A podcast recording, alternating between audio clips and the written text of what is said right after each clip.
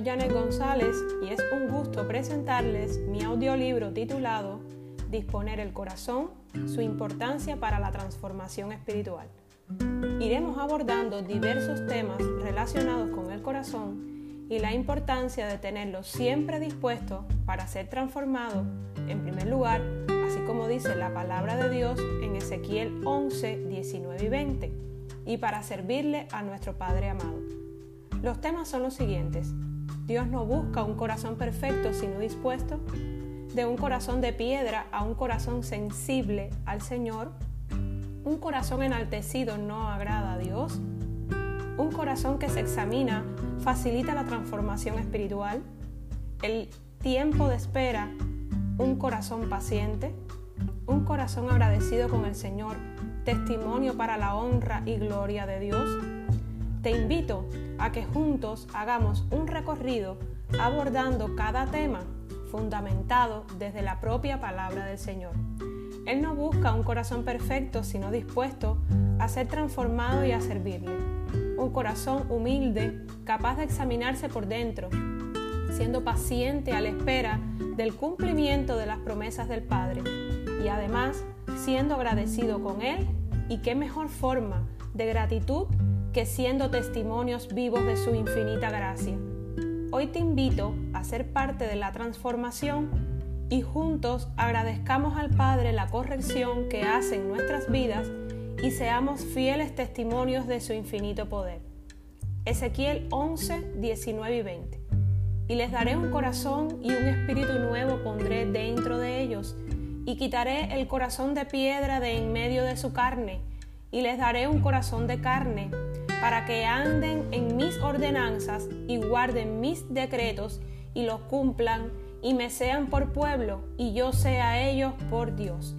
Que todo sea para la honra y gloria del Señor. El corazón del latín cor es el órgano principal del aparato circulatorio. En los animales vertebrados, incluyendo el ser humano y mamíferos en general, es un órgano muscular hueco que funciona como una bomba aspirante e impelente que impulsa la sangre a través de las arterias para distribuirla por todo el cuerpo. El corazón humano tiene el tamaño de un puño, pesa aproximadamente entre 200 y 300 gramos en mujeres y entre 300 y 350 gramos en el hombre, lo que equivale al 0.40% del peso corporal. Está situado en el centro de la cavidad torácica, flanqueado a ambos lados por los pulmones. Pero hoy realmente no vamos a hablar del corazón como un órgano físico, palpable, objetivo. Hoy hablaremos de un corazón intangible, del corazón que se habla en la palabra de Dios.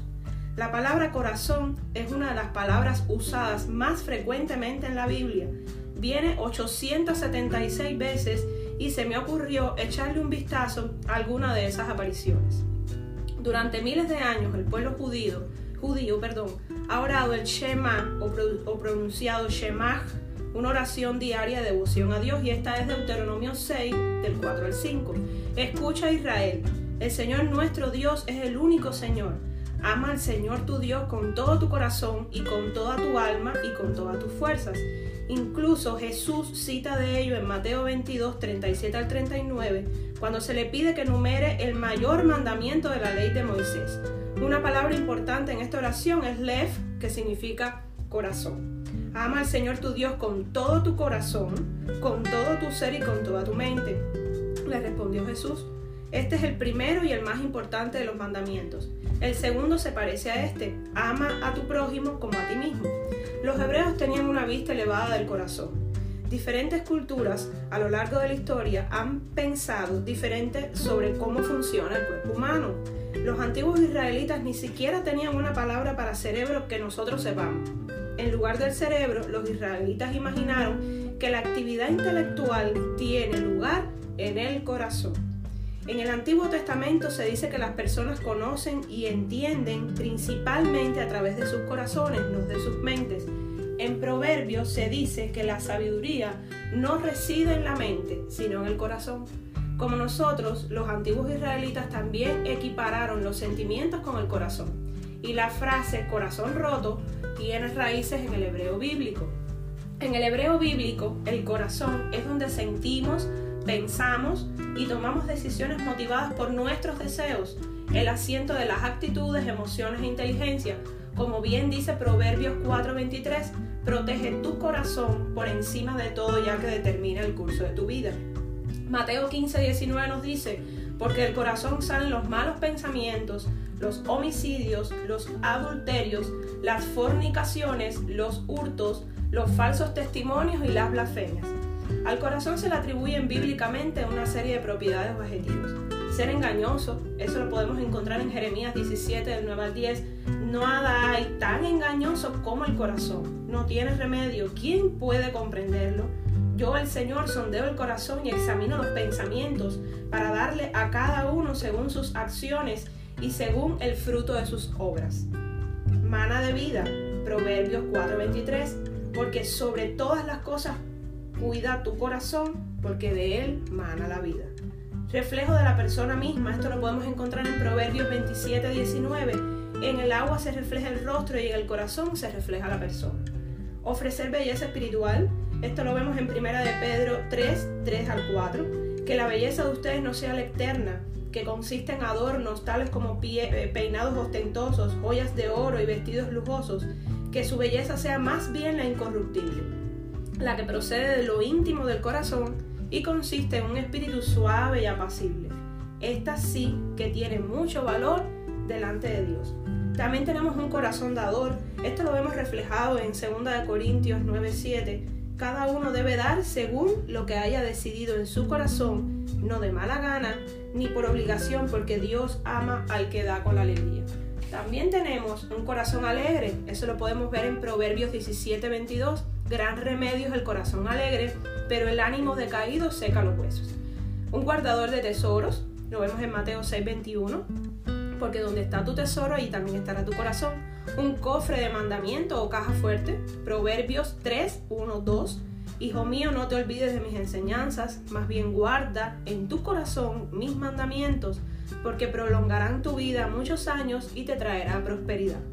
Corazón sabio, esto lo encontramos en Proverbios 18. El de sabio corazón acata las órdenes, pero el necio y rezongón va camino al desastre un corazón buscador o explorador. Esto lo vemos en Salmo 119, 10. Yo te busco con todo el corazón, no dejes que me desvíe de tus mandamientos. Corazón sabio, Salmo 90, 12. Enséñanos a contar bien nuestros días para que nuestro corazón adquiera sabiduría. Un corazón servil, esto lo vemos en Josué 22.5, y esfuércense por cumplir fielmente el mandamiento y la ley que les ordenó Moisés, siervo de, del Señor. Amen al Señor su Dios, conduzcase de acuerdo con su voluntad, obedezcan sus mandamientos, manténganse unidos firmemente y él a él y sírvale de todo corazón y con todo su ser. Un corazón íntegro lo vemos en Salmo 119, 7. Te alabaré con integridad de corazón cuando aprenda tus justos juicios. Y un corazón dispuesto, que es el tema que, que, no, que, no, que nos, nos preocupa y nos ocupa en el día de hoy. Y eso lo vamos a ver en Daniel 10.12. Y yo traje pues varias, varias eh, traducciones según las traducciones de la Biblia. Eh, dice Daniel 10.12, la nueva versión internacional. Entonces me dijo, no tengas miedo, Daniel tu petición fue escuchada desde el primer día en que te propusiste ganar entendimiento y humillarte ante tu Dios. En respuesta a ella, yo estoy aquí. La nueva traducción viviente entonces dijo, no tengas miedo, Daniel, desde el primer día que comenzaste a orar para recibir entendimiento y humillarte delante de tu Dios, tu petición fue escuchada en el cielo, he venido en respuesta a tu oración. Y la Reina Valera 1960 pues dice, entonces me dijo, Daniel, no temas, porque desde el primer día que dispusiste tu corazón a entender y humillarte en la presencia de tu Dios, fueron oídas tus palabras y a causa de tus palabras yo he venido. Diste tu corazón a entender, también lo dice en, otra, en otras versiones. Y pues yo, yo quise eh, sacar un poco el contexto de este, de este versículo que nos ocupa y vamos a desglosarlo. En primer lugar tenemos no tengas miedo, tenemos una petición escuchada, te propusiste ganar entendimiento y humillarte, orar para ganar y dispusiste tu corazón a entender y humillarte en la presencia de Dios y la respuesta tan hermosa es yo estoy aquí. Esa fue la respuesta del Señor a esa disposición de corazón en ese momento en que Daniel decidió disponer su corazón, humillarse ante el Señor. Y qué respuesta más hermosa de encontrar que, que esa fue la respuesta del Señor, yo estoy aquí. Qué hermoso que el Señor nos diga, yo estoy aquí.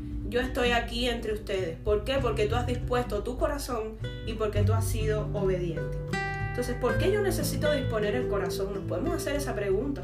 Y bueno, pues la respuesta es la siguiente, para lograr que el Señor nos transforme, oídos, vista y mente de Cristo, para cumplir nuestra asignación terrenal y a su vez que nuestro Padre se gloríe a través de nosotros.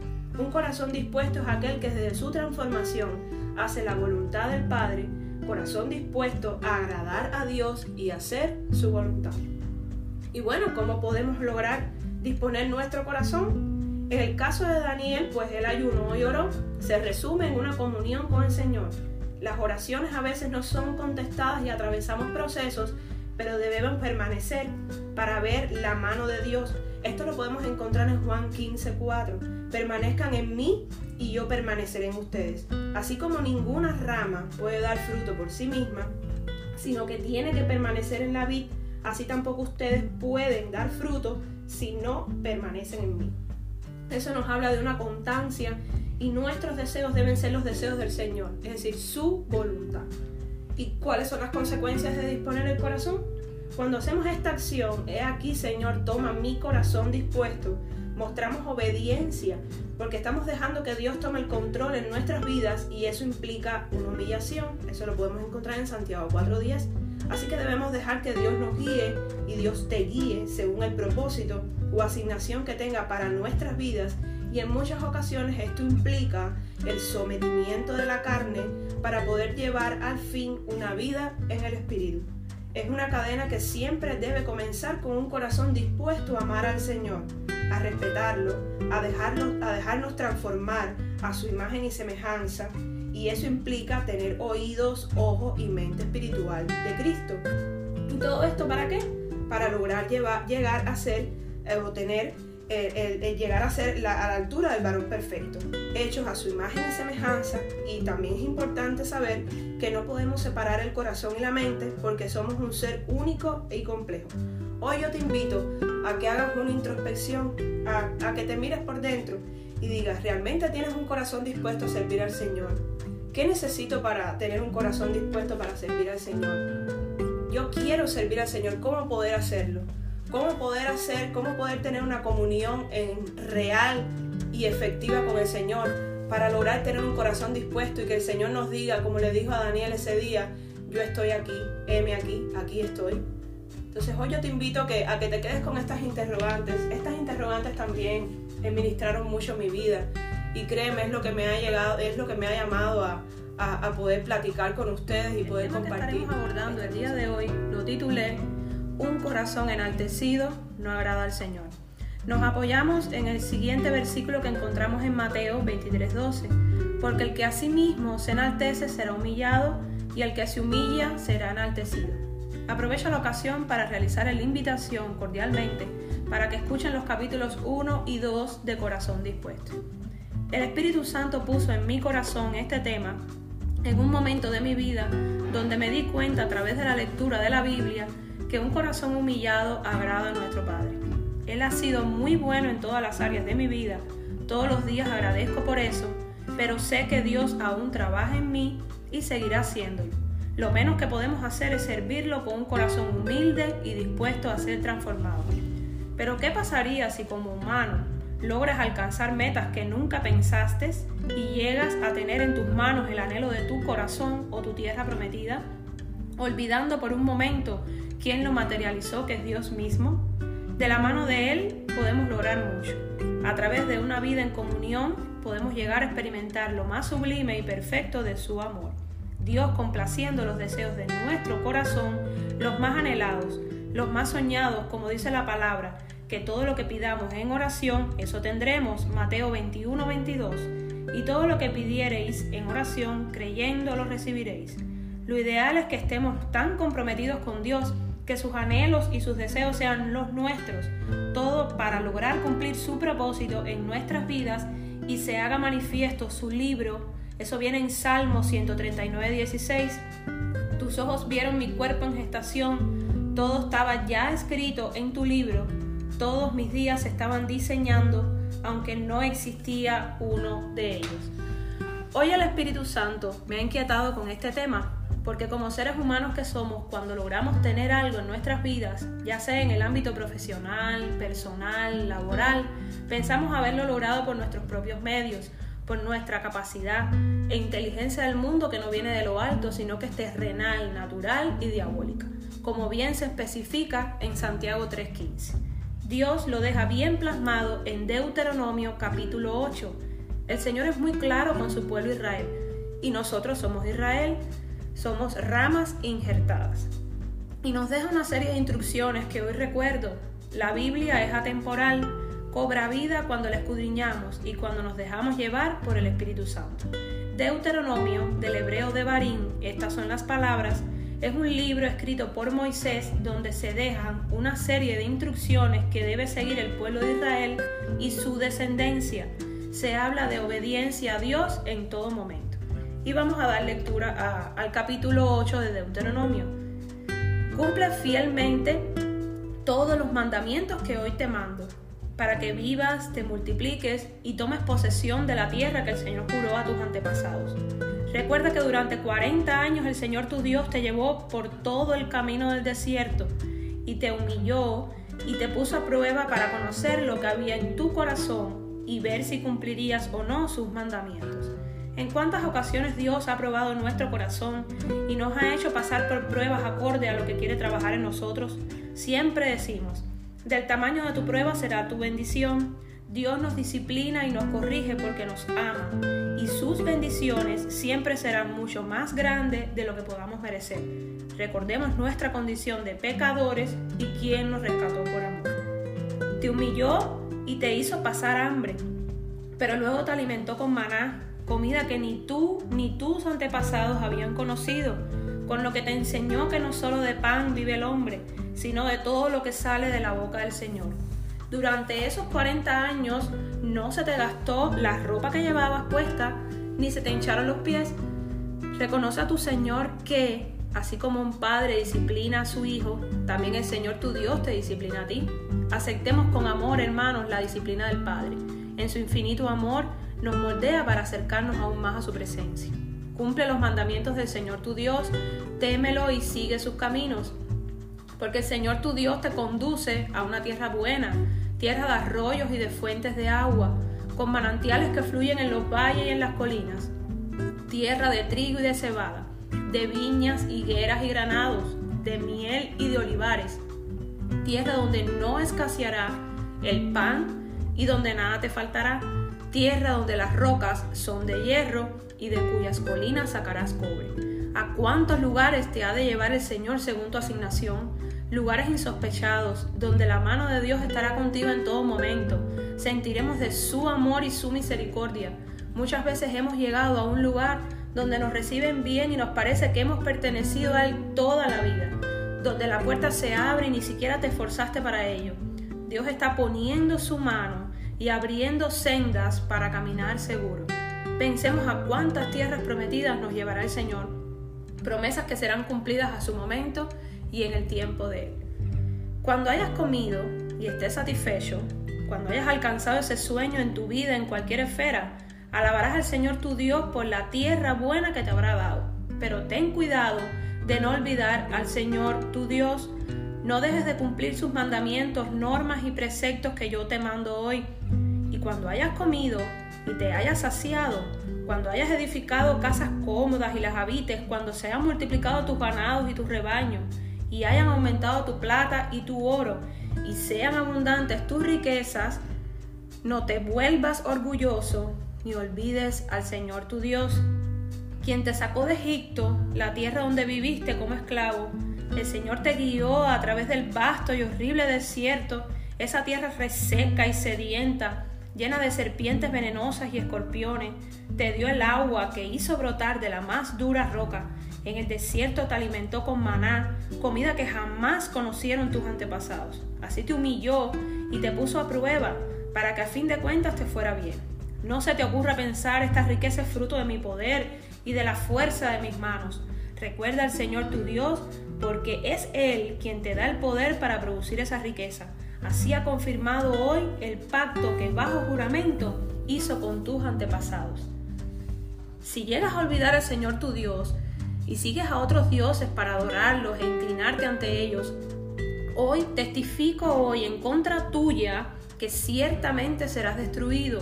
Si no obedeces al Señor tu Dios, te sucederá lo mismo que a las naciones que el Señor irá destruyendo a tu paso. Otros dioses que pueden ser dinero, fama, riquezas, posición laboral, economía, incluso amigos, familiares cercanos o uno mismo.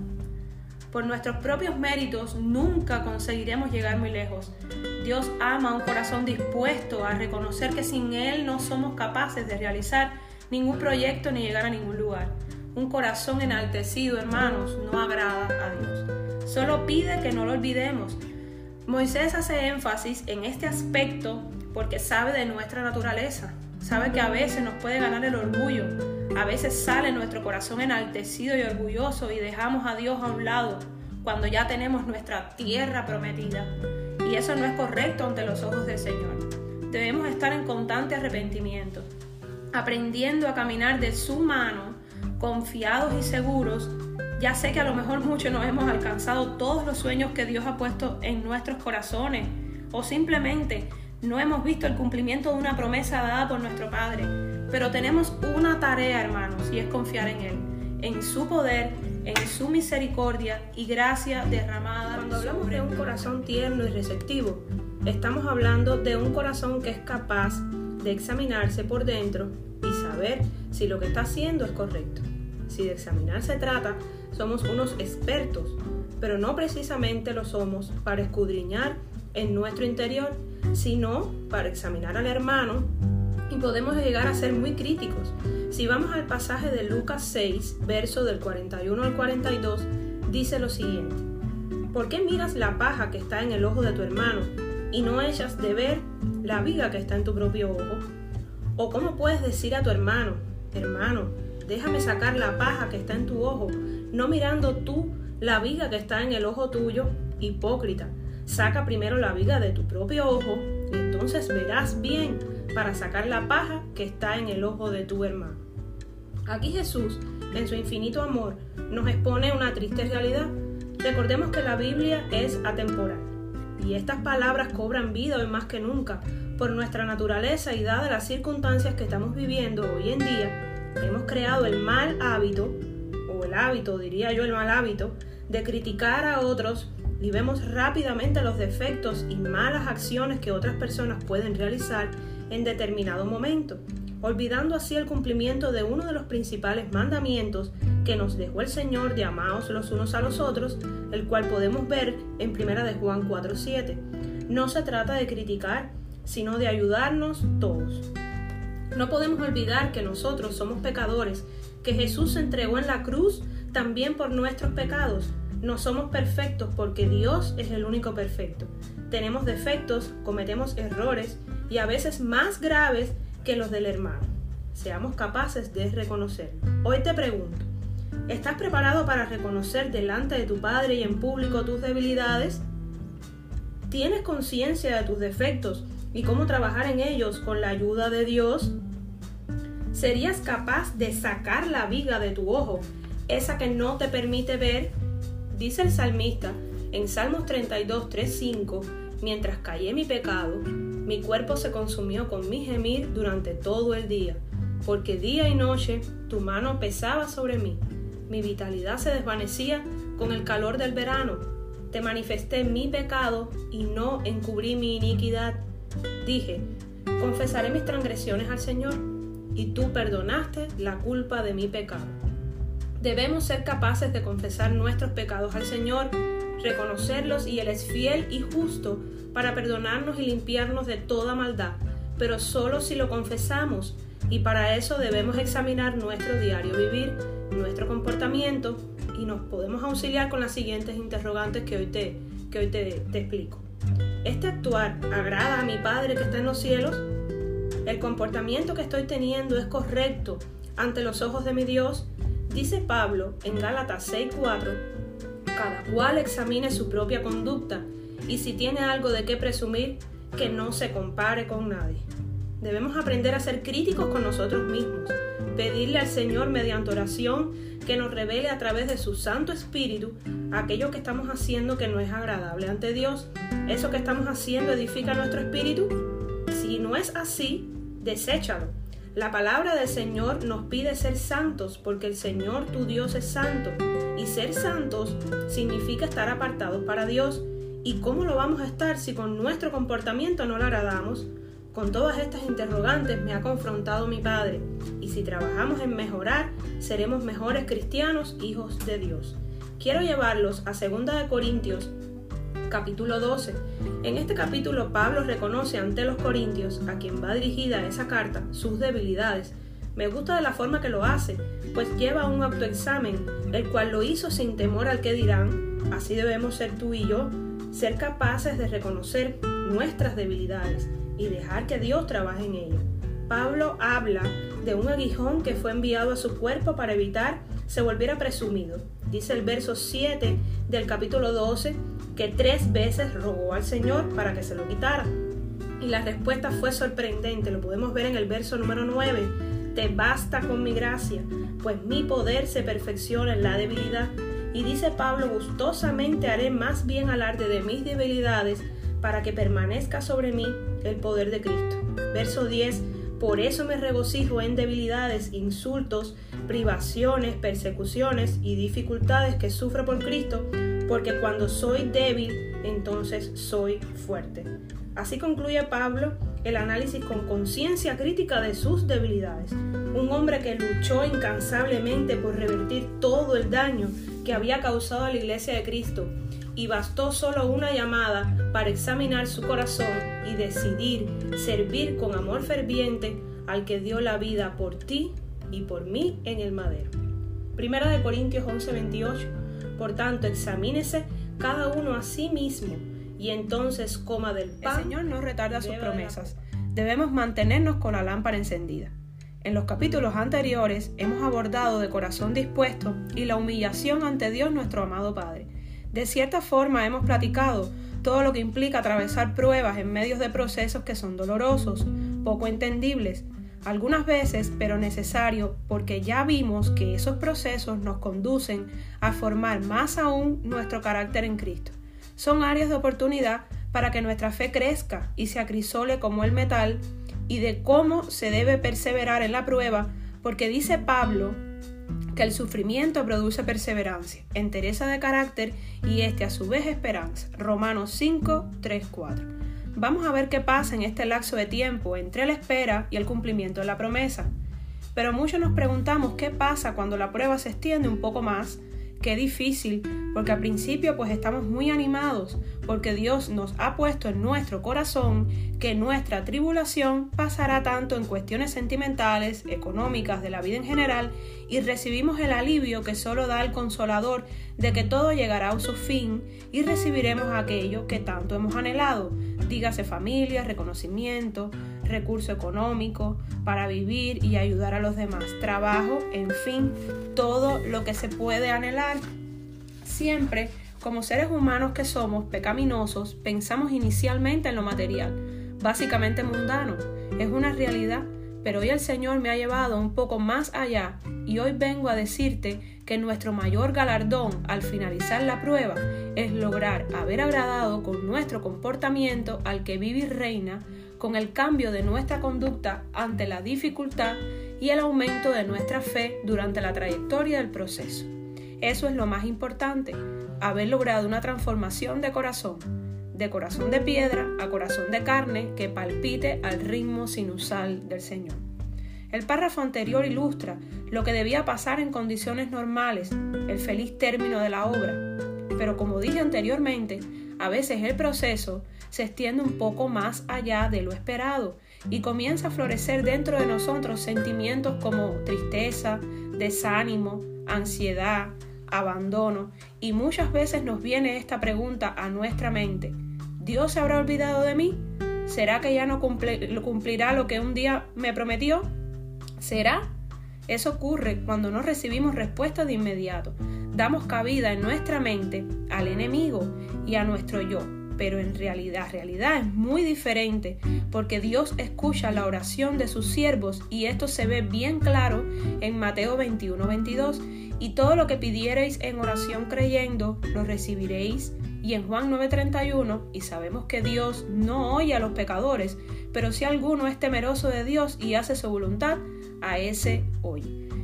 Como nos desesperamos tanto, comenzamos a imponerle nuestro tiempo al Señor, el tiempo que supuestamente nosotros pensamos que es el correcto. Y debemos entender algo, que delante del Señor un día es como mil años y mil años como un día, segunda de Pedro 3.8. Y decimos entonces que el tiempo de Dios es perfecto. Él responde en el momento exacto, ni antes ni después. A veces con ansiedad y desesperación olvidamos el pequeño detalle de que Dios es soberano y dentro de eso debemos entender que toda circunstancia está controlada e influenciada por Dios.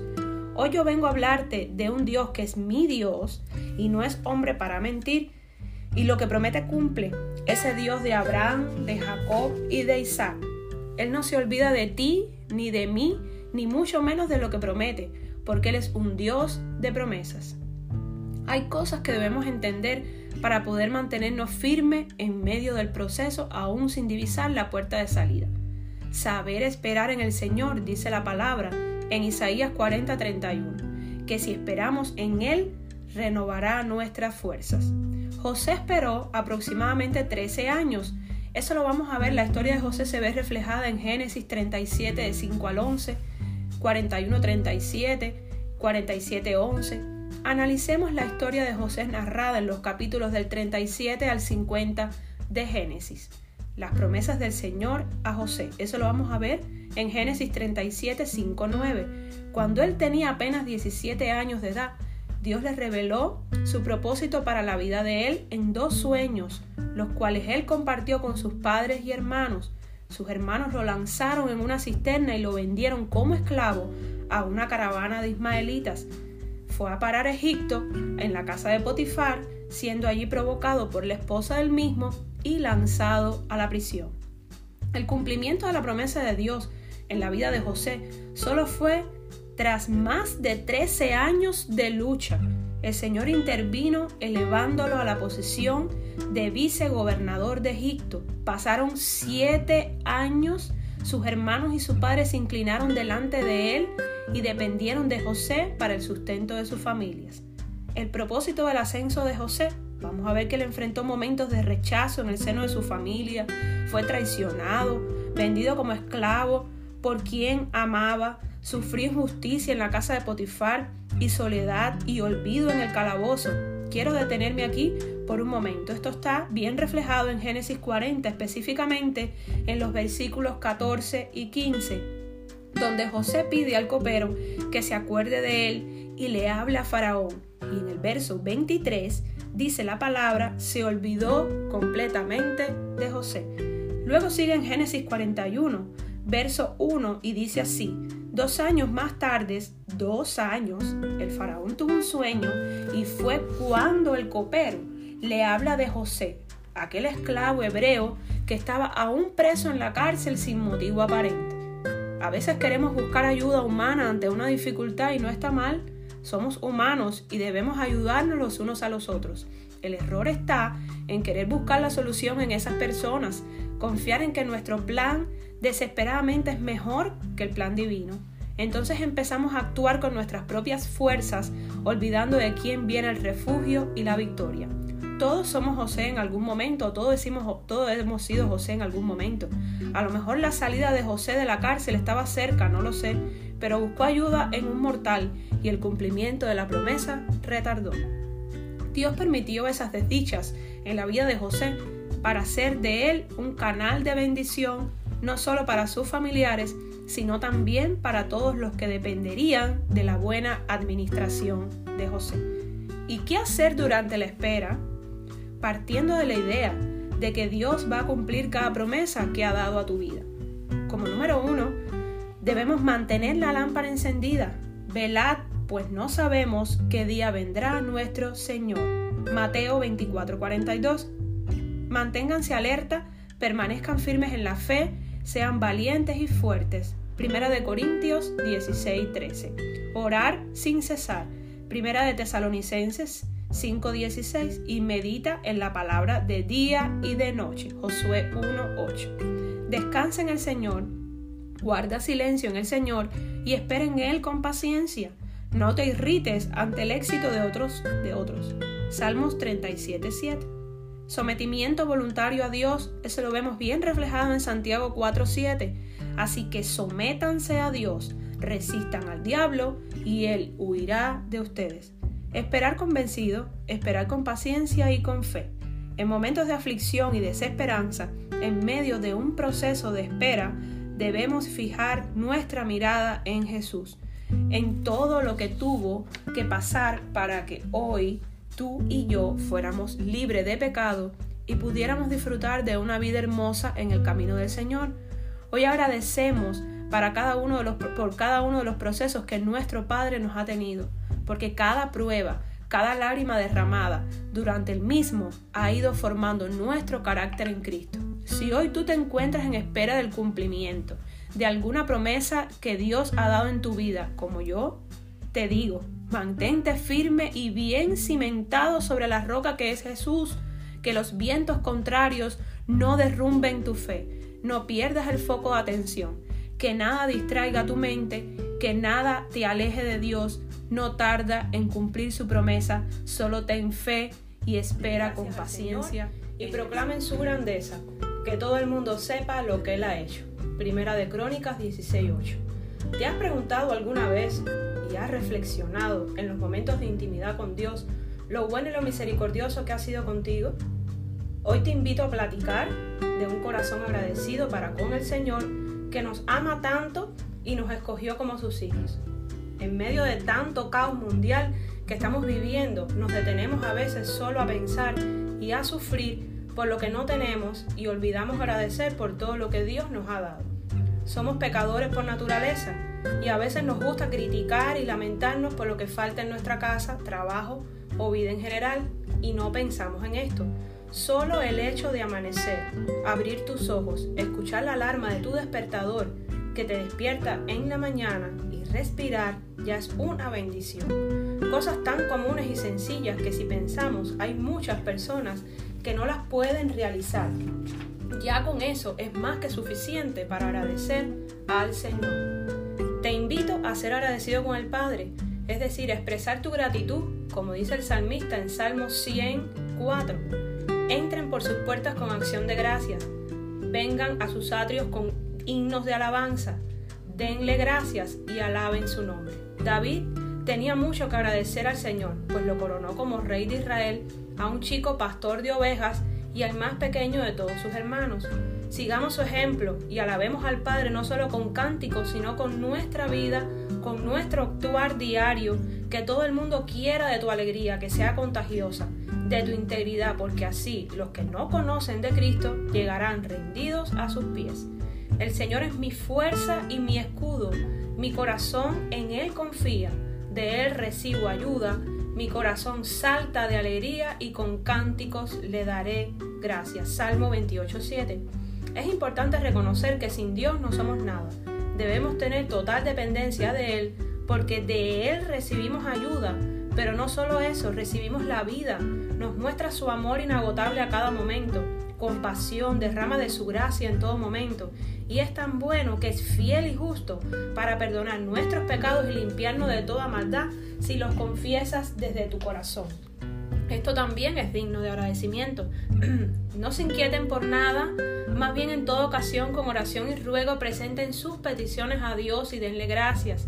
Y la paz que sobrepasa todo entendimiento cuidará sus corazones y sus pensamientos en Cristo Jesús.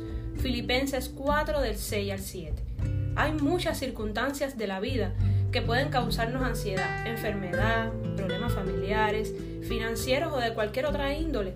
Hoy quiero platicarte parte de una situación de enfermedad que tuve recientemente. Comencé con los primeros síntomas de la enfermedad por COVID-19 el día 22 de febrero del 2021. Primero comenzó mi esposo y luego yo.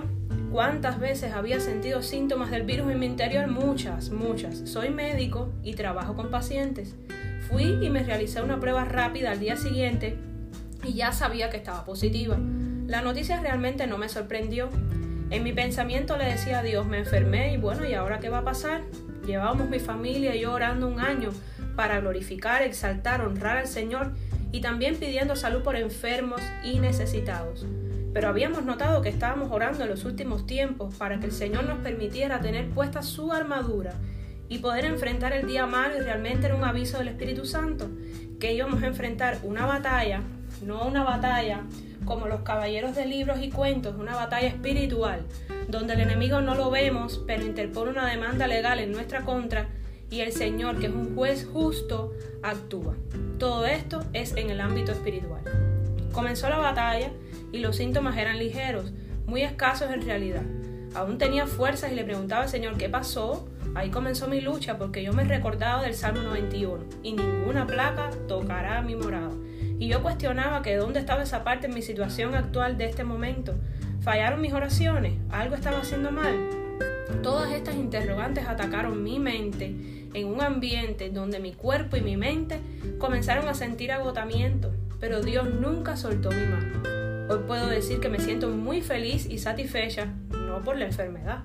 Dios no quiere hijos conformistas ni mucho menos masoquistas. Dios permite sufrimientos en nuestras vidas, enfermedad en ciertas circunstancias, para que crezca tu compasión y mi compasión como médico, para que podamos dar testimonio de su gloria y para transformación espiritual que lleva a un nuevo nivel de fe. Esa fe auténtica, no fingida, esa fe que se puede mover un poco en la tormenta pero nunca deja de fijar su mirada en Cristo nuestro Redentor. Recordemos el pasaje de Pedro y Jesús en la barca. Pedro logró caminar sobre las aguas, pero en cuanto miró al fondo y dejó de observar a Cristo, se hundió. Hoy el Espíritu Santo me revela lo siguiente. No dejes de centrar tu mirada en el Señor, pero si en algún momento pasa, ten la sabiduría que tuvo Pedro para clamar a Él cuando comenzó a hundirse. La situación fue empeorando.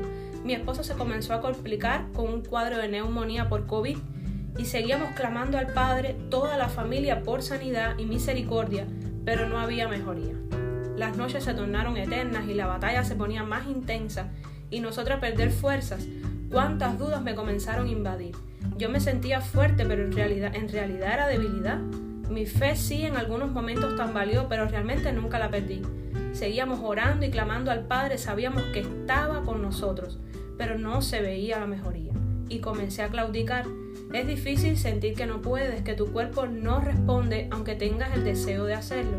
Pero realmente cuando somos débiles entonces somos fuertes en el Señor. Es cuando más debemos rendirnos ante Él y comienza a actuar. Es importante que así sea porque nuestra naturaleza pecaminosa nos ciega y pensamos que todo lo podemos hacer con nuestra fuerza y no es real. Es asombroso ver cómo el Señor puede trabajar en la debilidad, cómo puede transformar tu corazón y renovar tus fuerzas en medio de la batalla. Y eso comenzamos a sentir. Mi esposo mejoró, lo sacó del foso de la desesperación en un de repente y yo comencé a empeorar de tal forma que no podía valerme por mí misma. Nunca dejamos de orar ni de oír la palabra del Señor y dar gracias por la sanidad que aún no veíamos. Recordemos que la fe viene por el oír la palabra, pero mis fuerzas se iban agotando. Entonces le tocó a mi esposo comenzar a activar los dones de, sanación que el Espíritu Santo le había dado y orar por mi sanidad. Fueron días difíciles para toda la familia, en especial para nosotros porque nunca me había tocado estar en cama sin poder moverme prácticamente y que mi esposo me viera así. Aún en medio de todo eso, Dios estaba presente en oración, súplica, ruegos y yo sentía que estaba con nosotros.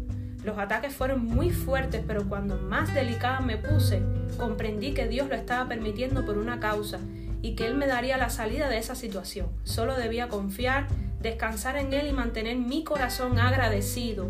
Estoy segura que en ese preciso momento donde comprendí que el Señor podía cambiar mi situación, comenzó mi sanidad. Recordemos que la sanidad es un proceso que toma un tiempo, a diferencia de un milagro que ocurre al instante. Mi sanidad fue progresiva, Se tardó unos días porque seguía la batalla en mi mente. Muchas preguntas me hacía y lo más triste es que yo misma me las respondía. Hasta que comencé a recordar y a leer la palabra con más frecuencia y me acordé de algo muy importante. Somos hijos de Dios. Qué importante saber y comprender la magnitud de esta frase que viene bien explicada en Juan 1.12. Debemos hacerla nuestra y yo te invito a que hagas tuya esa frase y confiar de que todo obra para bien a los que aman a Dios. Me fui levantando, fui recordando para qué me había creado mi Padre y me fui recuperando una vez más de su mano y con su ayuda. Salí negativa de, de COVID-19 el 19 de marzo del 2021 después de realizarme una prueba. Pude palpar una vez más su fidelidad y en tiempos de dificultad. El gozo del Señor es nuestra fortaleza. Nehemías 8:10. Hoy podemos dar testimonio de lo bueno que ha sido Dios en nuestras vidas. Nos salvó, nos dio la victoria en esa batalla tan fuerte. Como dice Santiago 4, del 7 al 9, así que sométanse a Dios, resistan al diablo y Él huirá de ustedes. Debemos dar gracias a Dios porque Él nos da la fuerza que necesitamos en medio de cualquier circunstancia. Nunca nos abandona y así como me libró de la enfermedad, lo puede hacer contigo. Quiero que reflexiones y escribas en una hoja de papel cuán bueno ha sido Dios contigo. El Espíritu Santo te ayudará a recordar y por cada situación agradezcas al Padre, incluso por lo que un día creíste necesitabas y a Dios y, Dios, quien te conoce desde el vientre de tu madre, lo apartó de tu vida. Un corazón agradecido siempre alegrará al Señor. Te invito a practicarlo con amor. De ti proceden la riqueza y el honor. Tú la gobiernas, tú lo gobiernas todo. En tus manos está la fuerza y el poder y eres tú quien engrandece y fortalece a todos. Por eso, Dios nuestro, te damos gracias y a tu glorioso nombre tributamos alabanzas. Primera de Crónicas 29, 12, 13. Y hoy quiero hacerte la más cordial invitación. Si aún no has recibido al Señor o han perdido el primer amor, es decir, que ya no tienen el fervor y el apasionado compromiso de antes, porque apareció la rutina y la costumbre ha sustituido el amor intenso hacia el Señor, por lo que necesitan de la reflexión sobre su vida cristiana para rescatar el deleite de su primer encuentro con Jesús, les invito a que hagan esta oración escritural. Su palabra dice, y al que viene a mí, no le rechazo, Juan 6:37 porque todo el que invoque el nombre del Señor será salvo. Romanos 10:13.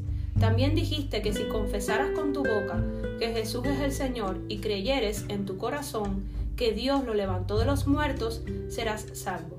Porque con el corazón se cree para justicia, pero con la boca se confiesa para salvación. Romanos 10, 10. Tras hacer esta oración podemos asumirnos como hijos de Dios, mas a todos los que les recibieron, a los que creen en su nombre, les dio el derecho de ser hijos de Dios. Estos no nacen de la sangre, ni por deseos naturales, ni por la voluntad humana, sino que nacen de Dios. Juan 1, 12, 13. Muchas gracias y bendiciones.